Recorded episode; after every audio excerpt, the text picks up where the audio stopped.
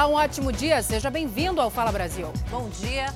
O Fala Brasil começa com a notícia de uma tragédia no litoral de São Paulo. Quatro pessoas da mesma família morreram depois que um elevador despencou na cidade de Santos. No edifício Tiffany, o prédio onde aconteceu o acidente pertence à Marinha do Brasil. As quatro vítimas estavam no elevador de serviço deste prédio, que fica no bairro Vila Belmiro, em Santos, no litoral paulista. O edifício Tiffany fica bem perto do estádio. Moram aqui apenas oficiais da Marinha e as famílias. O acidente aconteceu à noite. Faz três anos que a família vivia aqui. Estavam no elevador a esposa do oficial da Marinha, a irmã dela, o cunhado e o sobrinho, que haviam vindo de Salvador para passar o Réveillon em Santos. A perícia está sendo realizada no momento e somente a perícia vai poder dizer as causas efetivas do acidente com o elevador. O que nós podemos dizer hoje é que a manutenção do elevador estava em dia, ela está em dia, existe uma empresa contratada de manutenção de, do, do, elevador. Equipes do SAMU estiveram no local acompanhadas do Corpo de Bombeiros, da Polícia Militar e Guarda Civil, além de oficiais da Marinha. As fotos mostram a parte mecânica e como ficou o elevador depois do acidente. De acordo com o vice-almirante da Marinha do Brasil, o elevador de serviço passou por manutenção há pouco, dias antes do Natal. Os elevadores foram interditados enquanto as causas são investigadas. Ainda de acordo com a Marinha, o prédio conta com serviço de condomínio e administração particular. São 54 apartamentos. Moradores não gravaram entrevista, mas contaram que ficam presos constantemente e que às vezes o alarme não funciona. Em nota, a Prefeitura de Santos lamentou o caso. Informou que um engenheiro da Secretaria Municipal de Infraestrutura também foi ao local. Ainda informou que os elevadores do edifício Tiffany estão em operação desde 1998 e que a empresa responsável pela manutenção dos equipamentos tem documentação regularizada com a prefeitura, incluindo o alvará de instalação e funcionamento dos aparelhos. Prédio relativamente novo, né? O repórter Misael Mainete está em frente ao prédio, já aconteceu aí essa tragédia, tem mais detalhes para gente, né, Misael? Bom dia para você. A Defesa Civil está no local, né, para avaliar as condições do prédio. Isso, a Defesa Civil chegou agora há pouco aqui no edifício Tiffany. Bom dia, Salsi. Bom dia, Larissa. Bom dia para quem acompanha o Fala Brasil. A expectativa é que a empresa responsável por esse elevador também faça uma vistoria agora pela manhã. Tudo aconteceu ontem à noite aqui nesse edifício que foi construído há mais de 20 anos. Fica bem perto da Vila Belmira, aqui em Santos. É um edifício exclusivo para moradores que trabalham na Marinha. As vítimas são a mulher do oficial, a irmã dela, o cunhado e o sobrinho que moram em em Santo, Santo André, no ABC Paulista, e vieram passar a virada do ano na Baixada Santista. A Marinha explicou que a manutenção do elevador foi feita dias antes do Natal, que não significa né, que foi feita bem, por isso precisa de toda a investigação da Polícia Civil. Os elevadores foram interditados e agora os moradores usam apenas as escadas até tudo ser esclarecido. Os corpos continuam no IML. Eu conversei agora há pouco com esse morador que confirmou né, todo esse acidente, lamenta o caso caso e aguarda a investigação. Salso e Larissa. Obrigada, Misael, pelas informações. E na capital paulista, um vazamento de gás provocou a explosão de uma casa. As imagens são impressionantes. O imóvel ficou totalmente destruído. Um homem sofreu queimaduras graves e está internado. O morador estava dentro da casa no momento da explosão. A vítima foi socorrida por equipes do Corpo de Bombeiros. O homem foi retirado em meio aos escombros com 70% do corpo queimado e levado para um hospital. Vizinhos acompanharam o resgate assustados. Testemunhas contaram que ouviram um barulho forte vindo da residência, que fica numa comunidade da zona oeste de São Paulo. Equipes da Polícia Militar também deram suporte. O local foi isolado para o trabalho da perícia. Um vazamento de gás no botijão de cozinha teria sido a causa do acidente. Após o gás ocupar todo o espaço, houve uma explosão e a casa veio abaixo. Pelo menos oito viaturas do Corpo de Bombeiros foram acionadas para atender a ocorrência. Equipes da Defesa Civil devem visitar a área para avaliar a estrutura dos imóveis ao redor. Olha só, um vereador que dirigia embriagado tentou fugir de uma blitz em Guarapari, no litoral do Espírito Santo. E aí, depois de preso, ele disse que foi agredido pelos policiais. Fabrício Januzzi, de 36 anos, passou parte da madrugada nesta delegacia de Guarapari. Ele pagou uma fiança de 5 mil reais e foi liberado. Ao sair do DPJ, falou com a imprensa e acusou a polícia militar de agressão. Eles estavam fazendo uma blitz, eu fui passando normalmente pela blitz e mandaram parar. Um policial totalmente alterado apontou a arma para mim, mandando para, para, desce do carro, desce do carro, desce do carro. Desci do carro normal, não, não tive resistência nenhuma. Mandaram deitar no chão, no asfalto. No que deitei no chão, já pisaram na minha cabeça. Foram pisando na minha cabeça, tanto que estou machucado. Tá vendo aqui meu braço todo machucado. E falando só isso, me algemaram e, e me pegaram e trouxeram para cá. Fabrício, segundo a polícia, foi detido por embriaguez ao volante. Ele dirigia este carro, que também foi levado ao DPJ. Segundo a polícia, o vereador foi visto por militares da CIMESP trafegando em alta velocidade. Ele recebeu várias ordens de paradas, mas não obedeceu. Os policiais então montaram um cerco logo mais à frente para que conseguissem abordá-lo. O vereador teria resistido à prisão, muito nervoso, acabou algemado e trazido aqui para a delegacia. Fabrício teria ainda trafegado por cerca de 10 minutos na contramão. Ao fazer o teste do bafômetro, foi constatado que ele havia ingerido bebida alcoólica. De acordo com o advogado, o vereador teria bebido sem querer. Ele ingeriu, é, mas não teve a vontade livre e consciente de fazer ingestão. Né? Às vezes ele foi pegar um copo de suco, um copo de refrigerante, alguém pode ter colocado, tá, né, ter saído com ele, ter colocado um pouco de vodka, um pouco de, de outra bebida, de uísque, né? Mas que, que é suficiente né, para receber uma multa e um pouco mais para efetuar a prisão. Fabrício é vereador da cidade de Divinésia, Zona da Mata, em Minas Gerais. Ele está no primeiro mandato. Veio ao Espírito Santo, segundo ele, para resolver questões pessoais. E agora uma notícia triste para a música sertaneja. O cantor Juliano César morreu ao sofrer um infarto no meio de um show tudo foi gravado, veja só.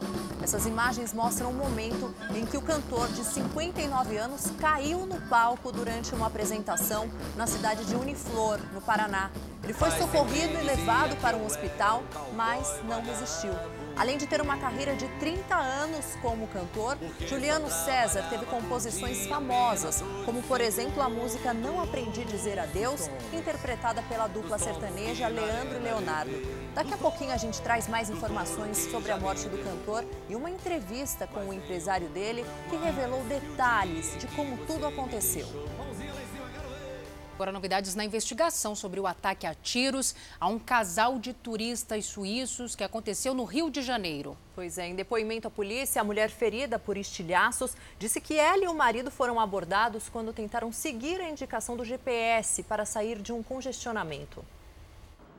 A charmosa cidade de Paraty era o destino do casal. Depois de três dias no Rio, eles seguiam para a região da Costa Verde do estado para passar a virada do ano, mas a viagem romântica foi interrompida pela violência. Ao buscar um atalho, os turistas foram surpreendidos por três homens armados que estavam num carro vermelho. O motorista se assustou e os criminosos atiraram. Michele Galli, de 73 anos, foi baleado e está internado em estado grave neste hospital.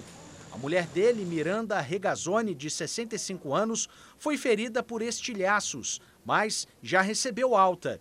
Em depoimento à polícia, a mulher do empresário contou que o caminho para chegar à estrada ficou congestionado e eles só mudaram de rota por indicação do GPS. Na saída da delegacia, a turista falou que eles não chegaram a entrar em área de risco. Não, nós não somos entrados na favela. A polícia investiga se eles foram abordados em um dos acessos da comunidade Cidade Alta, na zona norte da cidade. Nos últimos três anos, turistas estrangeiros morreram em situações semelhantes. Em dezembro de 2016, um italiano foi morto ao entrar por engano de moto no Morro dos Prazeres, em Santa Teresa. No ano seguinte, uma argentina foi assassinada na mesma comunidade enquanto tentava chegar de carro ao Cristo Redentor. O casal da Suíça chegou ao Rio na quinta-feira. O consulado do país acompanha o caso. Em São Gonçalo, na região metropolitana do Rio, um ataque parecido. As vítimas foram duas mulheres, uma delas uma sargento da Marinha morreu na hora. Segundo testemunhas, foi uma tentativa de assalto. A motorista se desesperou com a ordem de parada dos criminosos e tentou fugir. Ela perdeu o controle do veículo e bateu em um muro. Os criminosos, mesmo assim, efetuaram mais disparos. A outra mulher atingida foi socorrida e levada para o hospital. O estado de saúde dela ainda não foi divulgado. Agora a gente fala de ladrões que fizeram arrastão num condomínio de alto padrão. Isso aconteceu aqui em São Paulo. A Michele Rosa tem mais detalhes pra gente. Né, Michele, bom dia para você. E essa quadrilha foi bem ousada, né? Alugou um apartamento no condomínio para roubar os vizinhos nessa época de fim de ano, né? É isso mesmo. Bom dia para você e para todos que estão nos assistindo. Essa é a principal suspeita que eles tenham alugado um apartamento para observar a rotina dos moradores desse prédio que está aqui atrás de mim.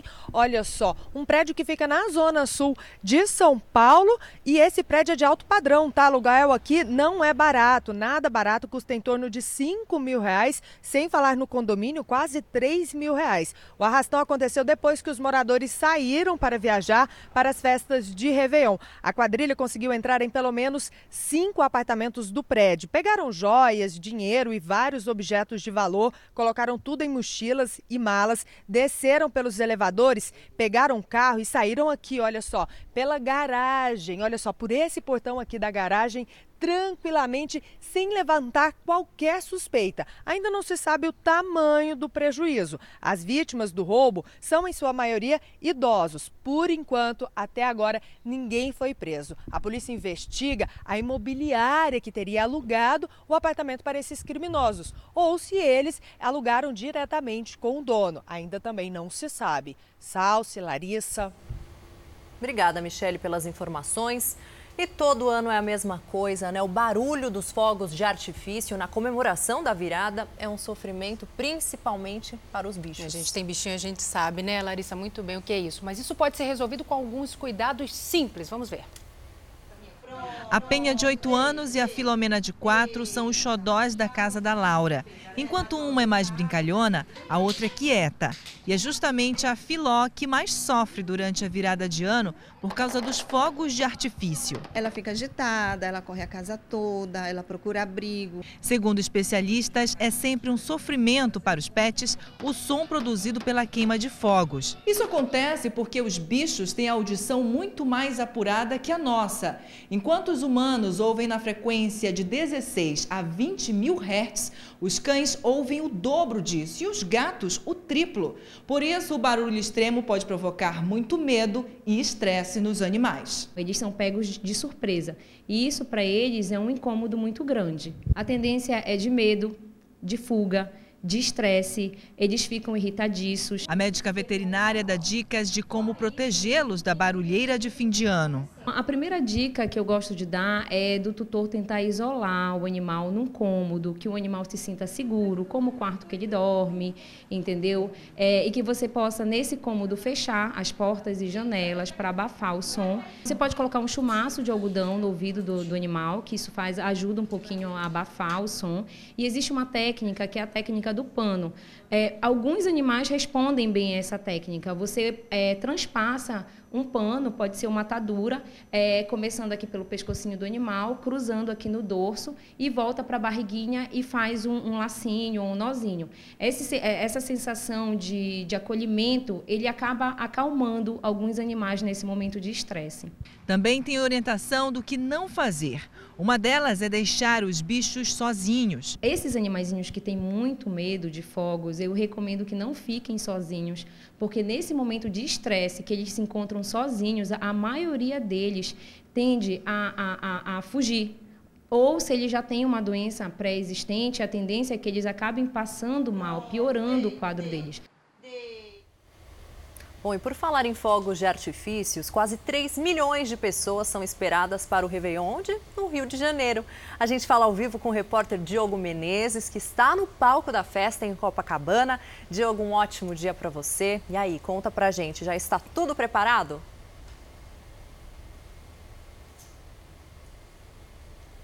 Bom dia, Larissa. Bom dia, Salso. Bom dia a todos. Por aqui quase tudo pronto.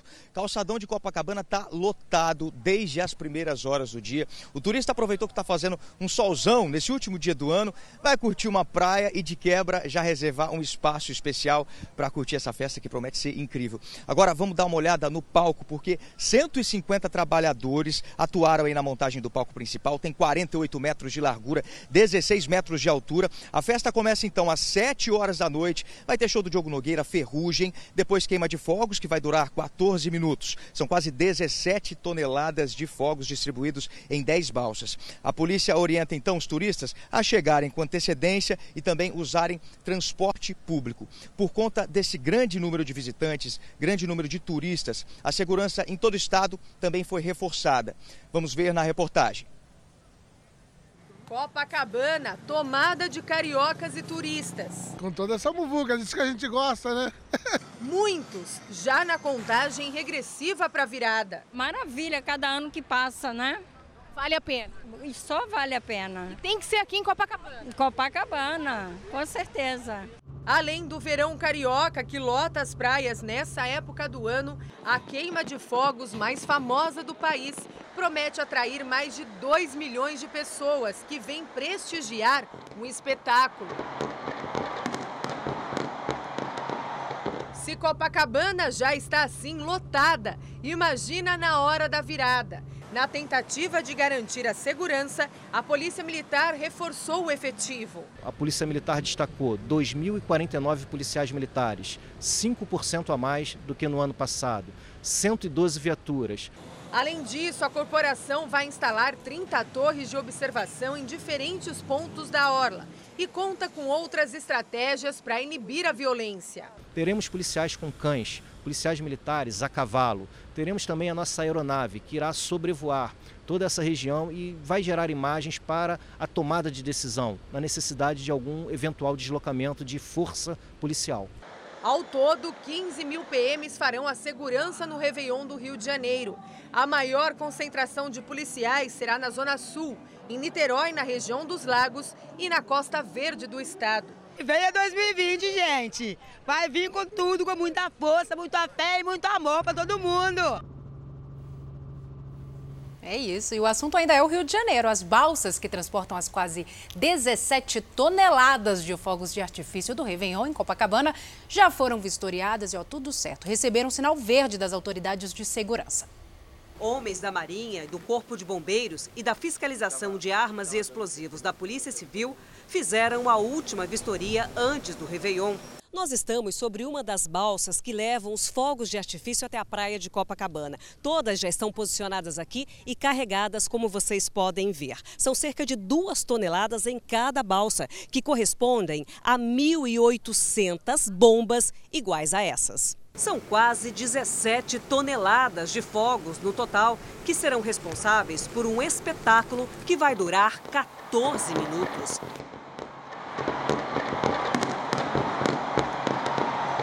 A inspeção deste ano foi aprovada pelas autoridades sem nenhuma objeção. A gente verifica que todas as medidas preventivas necessárias para para queima já foram tomadas. Uma das maiores preocupações é com a segurança do evento. Segundo a Marinha, as balsas vão ficar posicionadas cerca de 500 metros da areia. Ao redor, embarcações menores fazem a segurança. O deslocamento das balsas ocorre com um esquema especial no mar. A aproximação de barcos não autorizados não será permitida. Para dar maior segurança, o Porto do Rio de Janeiro, canal, os canais de acesso estão fechados e somente essas balsas poderão navegar para saída e posicionamento. Marinha orienta a todos os praticantes de esportes náuticos, como stand-up paddle e canoagem, para que não se façam ao mar como foi no, no, ano passado, que a pessoa se coloca em risco, o risco é elevado, por isso que existe essa distância de segurança. O tema da festa da virada este ano será Amor a Cada Vista e traz novidades que prometem encantar ainda mais cariocas e turistas. Maceió, a festa de Réveillon, vai ter shows gratuitos em vários bairros. A gente vai conversar com o nosso repórter Neto Mota, né, Neto? Bom dia. Saber qual é a programação para a chegada de 2020 por aí. Fala pra gente, por favor. Parece que são vários palcos espalhados pela cidade. Quantos palcos?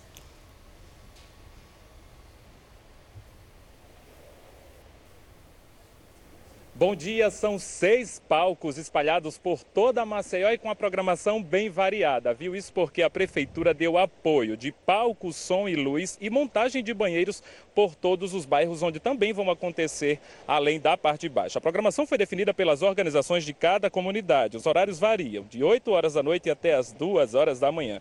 Já a tradicional queima de fogos foi montada aqui na praia de Ponta Verde, mas vai ser possível ver o espetáculo também das orlas de Pajuçara e Jatiuca. Outra outras queimas de fogos também estão planejadas em vários pontos da cidade. Salsi, Larissa, vocês estão convidadas, hein? Você está sonhando em começar o próximo ano milionário? Quem não está, né? Pois é. Pois é, ainda dá tempo de apostar na Mega Sena da Virada. A gente fala ao vivo com a repórter Gisele Ramos. Gisele, um ótimo dia para você. Conta pra gente até que horas as apostas podem ser feitas. dia para todo mundo que nos assiste. As apostas podem ser feitas até às 5 horas da tarde no horário de Brasília, em todo o país e também pela internet. O sorteio do prêmio estimado em 300 milhões de reais será hoje às 8 horas da noite. A aposta mínima custa R$ 4,50.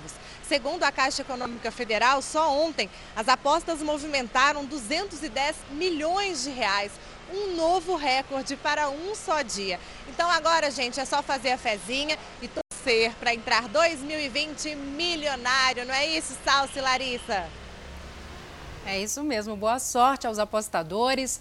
E olha, termina hoje o prazo para que as micro e pequenas empresas acertem as dívidas com o Simples Nacional. O Yuri Ascar vai explicar melhor isso para a gente, né, Yuri? Bom dia para você. O que vai acontecer com, com as empresas que não cumprirem esse prazo?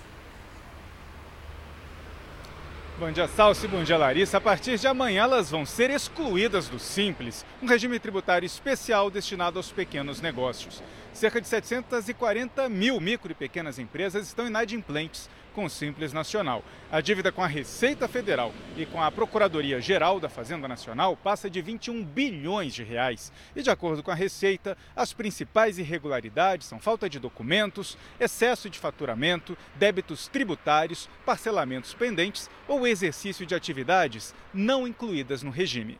Salsi Larissa. Obrigada, Yuri. Um ótimo dia para você. E a gente volta a falar sobre o Réveillon, porque a festa da virada em Salvador vai ter 19 pontos com queima de fogos. Muita coisa, né? A novidade para o Réveillon desse ano é a redução em 95% da emissão sonora dos artefatos. A placa alerta sobre o perigo. É aqui onde parte dos fogos da virada fica armazenado. O espaço é isolado e só entra pessoas autorizadas. Em Salvador, 19 lugares terão queimas de fogos para receber o Ano Novo. O local de maior movimento é na Praia da Boca do Rio, bem próximo à Arena Daniela Mercury, onde acontece o tradicional Festival da Virada. Por aqui, postos de explosivos como este estão montados. São 28 toneladas de fogos pela orla da capital baiana. Isso daqui é só uma pequena parte. O show pirotécnico em Salvador vai durar 15 minutos. Este ano, inclusive, a promessa de que seja uma queima de fogos menos barulhenta. São mais de 2 mil tipos de cores e efeitos visuais diferentes, sendo que você mesmo já falou que é um fogos menos barulhento. Não que não esteja barulho, porque todo, todo fogos tem estampido. O estampido vem a luz e o brilho. E com a grande novidade esse ano, provavelmente esses 15 minutos deve ter alguma surpresinha entre esses 15 minutos aí também. Um esquema de segurança foi montado para que nada dê errado.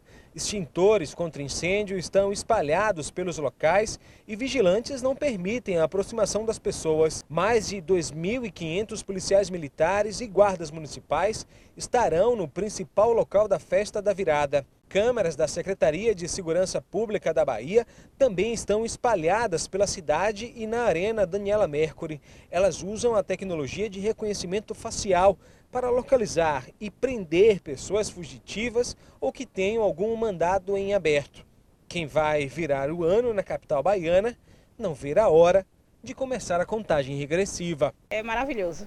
Quem nunca veio tem que vir, é muito bom. Pergunta, você já escolheu a roupa que vai usar hoje à noite, durante o Réveillon? Você já, Salsa? Já, claro. Já? Então, tá faz certo. tempo. Ó, uma pesquisa revelou que mais da metade dos brasileiros vai usar roupas novas na virada do ano. É isso mesmo. E a maioria ainda prefere a tradição da cor branca. tá chegando. E aí, já escolheu o look do Réveillon? Esse shopping tá cheio de gente querendo roupa nova para passar a virada. Faz questão de passar a virada com uma roupa nova? Sim, e de preferência clara. Se a menina puder pegar lá em cima no, no, estoque, melhor ainda. Eu escolhi esse ano passar de roupa nova. De acordo com uma pesquisa da Confederação Nacional de Dirigentes Lojistas, 54% dos consumidores vão investir em pelo menos uma peça nova para usar no Réveillon. É uma alegria para o comércio pós-Natal. O pessoal que veio do Natal para trocar as peças, na verdade, acaba comprando ainda mais, principalmente para o seu Réveillon e as viagens, né? Nessa família é tradição. E não basta só escolher a roupa nova. Cada peça vem carregada de significado. Vai ser uma jardineira de branca com um abacaxi e prata. Papai. Amarelo para 2020 entrar com força total. 2020. Dinheiro, né? Com certeza. Amarelo, então, você está querendo fortuna. Exatamente. E a mãe? Branco. Toda de branco. Paz, né? Precisamos ter paz, muita paz em 2020. A pesquisa apontou também o que muita gente já sabe. O branco vai dominar as festas da virada. Tudo branquinho, já tenho macacão. Comprei uma roupa branca mesmo, que é comum, né? Vai no tradicional. Isso, tradicional. O presidente Jair Bolsonaro mudou os planos e decidiu passar o ano novo em Brasília com a primeira-dama, Michele Bolsonaro. O presidente estava em Salvador desde a última sexta-feira e a gente vai conversar novamente com a Iula Braga, que tem mais informações para a gente da volta do presidente para Brasília, né, Iula?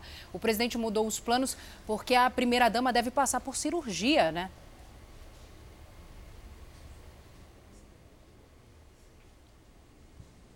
Exatamente, os planos eram esses: passar o recesso de fim de ano aqui em Salvador e só retornar ao trabalho no dia 6 de janeiro. Mas ele antecipou esse retorno, foi embora hoje, voltou a Brasília para ficar com a primeira-dama Michele Bolsonaro, que não veio para a capital baiana porque deve passar por cirurgia nos próximos dias. No fim da manhã de ontem, Bolsonaro visitou o Farol da Barra, no Forte de Santo Antônio. No caminho, ele passou por um posto de combustível, conversou com caminhoneiros, tirou foto com funcionárias de uma lanchonete, tomou um caldo de cana e ainda na na saída do farol, ele tirou foto com apoiadores e foi aplaudido. Salce, Larissa. Obrigada, Ilha, pelas informações. E o ex-prefeito de Camp Norte, cidade que fica a 300 quilômetros de Goiânia, está sendo investigado por causa de fotos que foram postadas nas redes sociais. A gente conversa ao vivo agora com a repórter Patrícia Piaça. Patrícia, um ótimo dia para você. Conta pra gente que fotos são essas, o que motivou a investigação. Olá, bom dia. Olha, a suspeita é de infração da lei ambiental. Isso porque o ex-prefeito de Campo Norte, Francisco Correa Sobrinho, aparece em fotos ali ao lado de uma onça parda morta. A polícia investiga se a caça foi feita sem a autorização aí dos órgãos ambientais. A pena varia de seis meses a um ano de prisão, mais o pagamento de multa. Larissa Salsi. A cidade de Nova York está fazendo os últimos ajustes para uma das festas de Réveillon mais famosas do mundo. Milhares de policiais já estão nas ruas para garantir a segurança dos visitantes. São mais de 1.200 câmeras de segurança espalhadas pela região, além de bloqueios para carros e cães farejadores. A famosa bola de cristal também já foi erguida na Times Square. São mais de 30 mil lâmpadas de LED para iluminar o símbolo da comemoração. A expectativa é de que um milhão e meio de pessoas passem por ali. Em Nova York, o clima deve ajudar na virada do ano. Mais de 20 estados americanos vêm enfrentando uma forte tempestade de neve. Em Dakota do Norte, que fica na fronteira com o Canadá, os voos foram cancelados por falta de visibilidade. Olha, já é 2020 na Nova Zelândia, viu? A principal festa aconteceu em Auckland e os fogos de artifício foram disparados do alto da Sky Tower, um prédio de mais de 300 metros de altura. O país é um dos primeiros a comemorar a virada do ano do outro lado do mundo cantor sertanejo Juliano César morreu depois de sofrer um infarto durante um show na cidade de Uniflor, no Paraná. Pois é, ele chegou a ser levado a um hospital, mas não resistiu. Num vídeo da rede social, um homem relata a demora para a chegada de uma ambulância. Juliano César começou a se inclinar e continuou cantando. Já atrás de um dos músicos, ele cai. A música continua por alguns segundos, mas logo em seguida, o clima é de total apreensão com o cantor atendido ainda no palco. Depois, ele foi levado para o hospital. Num vídeo das redes sociais, um homem relata os momentos de tristeza e de uma suposta demora para levar Juliano César para o hospital. Coisa mais triste que está acontecendo aqui no Flor agora. O Juliano César tem um infarto no palco, é levado para o hospital. Agora chegou a ambulância do SAMU, já faz mais ou menos uns 30 minutos. Chegou a ambulância do SAMU para levar o Juliano. Sinceramente, as más línguas já dizem que o, o cantor já está morto. Eu espero que estejam errados, que ele esteja vivo. Em entrevista ao apresentador Marcos Pimenta, do jornal Balanço Geral Manhã, o empresário do cantor confirmou a morte de Juliano César e contou que o cantor tinha uma vida regrada e saudável. Ô Johnny, você que trabalhava com o Juliano, ele se queixava de dores, ele chegou a passar alguma situação, algum tipo de dor, algum problema que ele estivesse passando nesses últimos dias? Nada, ele chegou a conversar nada, com vocês? Absolutamente, absolutamente nada. Inclusive, o Juliano ia, no mínimo, três vezes na academia por semana, né?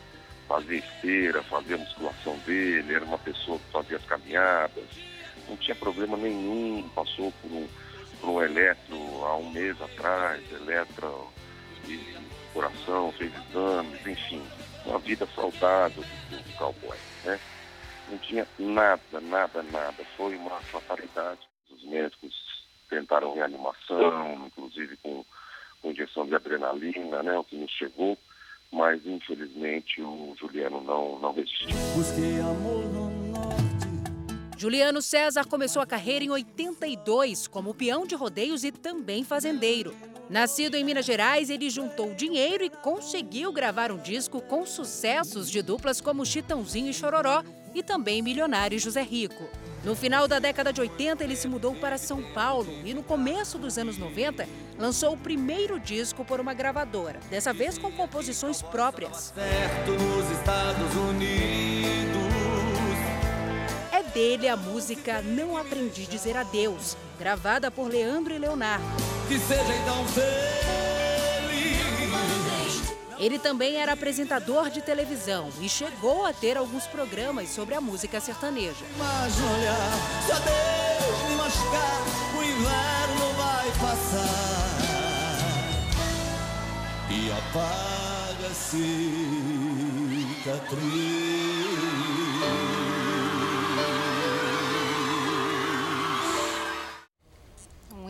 Essa música. O cantor Juliano César estava se apresentando num show promovido pela Prefeitura de Uniflor. A gente vai conversar agora com o repórter Fábio Guilhem. Fábio, bom dia para você. O fato é que não havia ambulância no local desse evento, né? E a Prefeitura já se manifestou sobre isso? Oi, Salso, muito bom dia para você também, bom dia a todos. A prefeitura já se manifestou sim, viu? O chefe de gabinete do município conversou comigo agora há pouco e ele disse que não havia necessidade de contratar uma ambulância e nem um médico, porque o hospital municipal da cidade fica a poucos passos aqui do palco, onde aconteceu a apresentação. O médico que estava de plantão atendeu o cantor, mas infelizmente ele não resistiu ao infarto e morreu. Várias pessoas que estavam no local ficaram realmente muito apavoradas. A ambulância demorou chegar de uma cidade vizinha, uma ambulância do SAMU foi acionada, demorou cerca de meia hora para chegar aqui ao local. O corpo do cantor está sendo transportado neste momento para Passos, interior de Minas Gerais, cidade onde ele vivia com a família. Meu Fala Brasil termina agora. Você pode rever toda esta edição e muito mais no Play Plus. Muito obrigada pela sua companhia em 2019. Excelente virada de ano e que 2020 chegue com muita saúde e paz. Com certeza. Uma ótima noite de Réveillon para você. Obrigada pela companhia durante todo esse ano.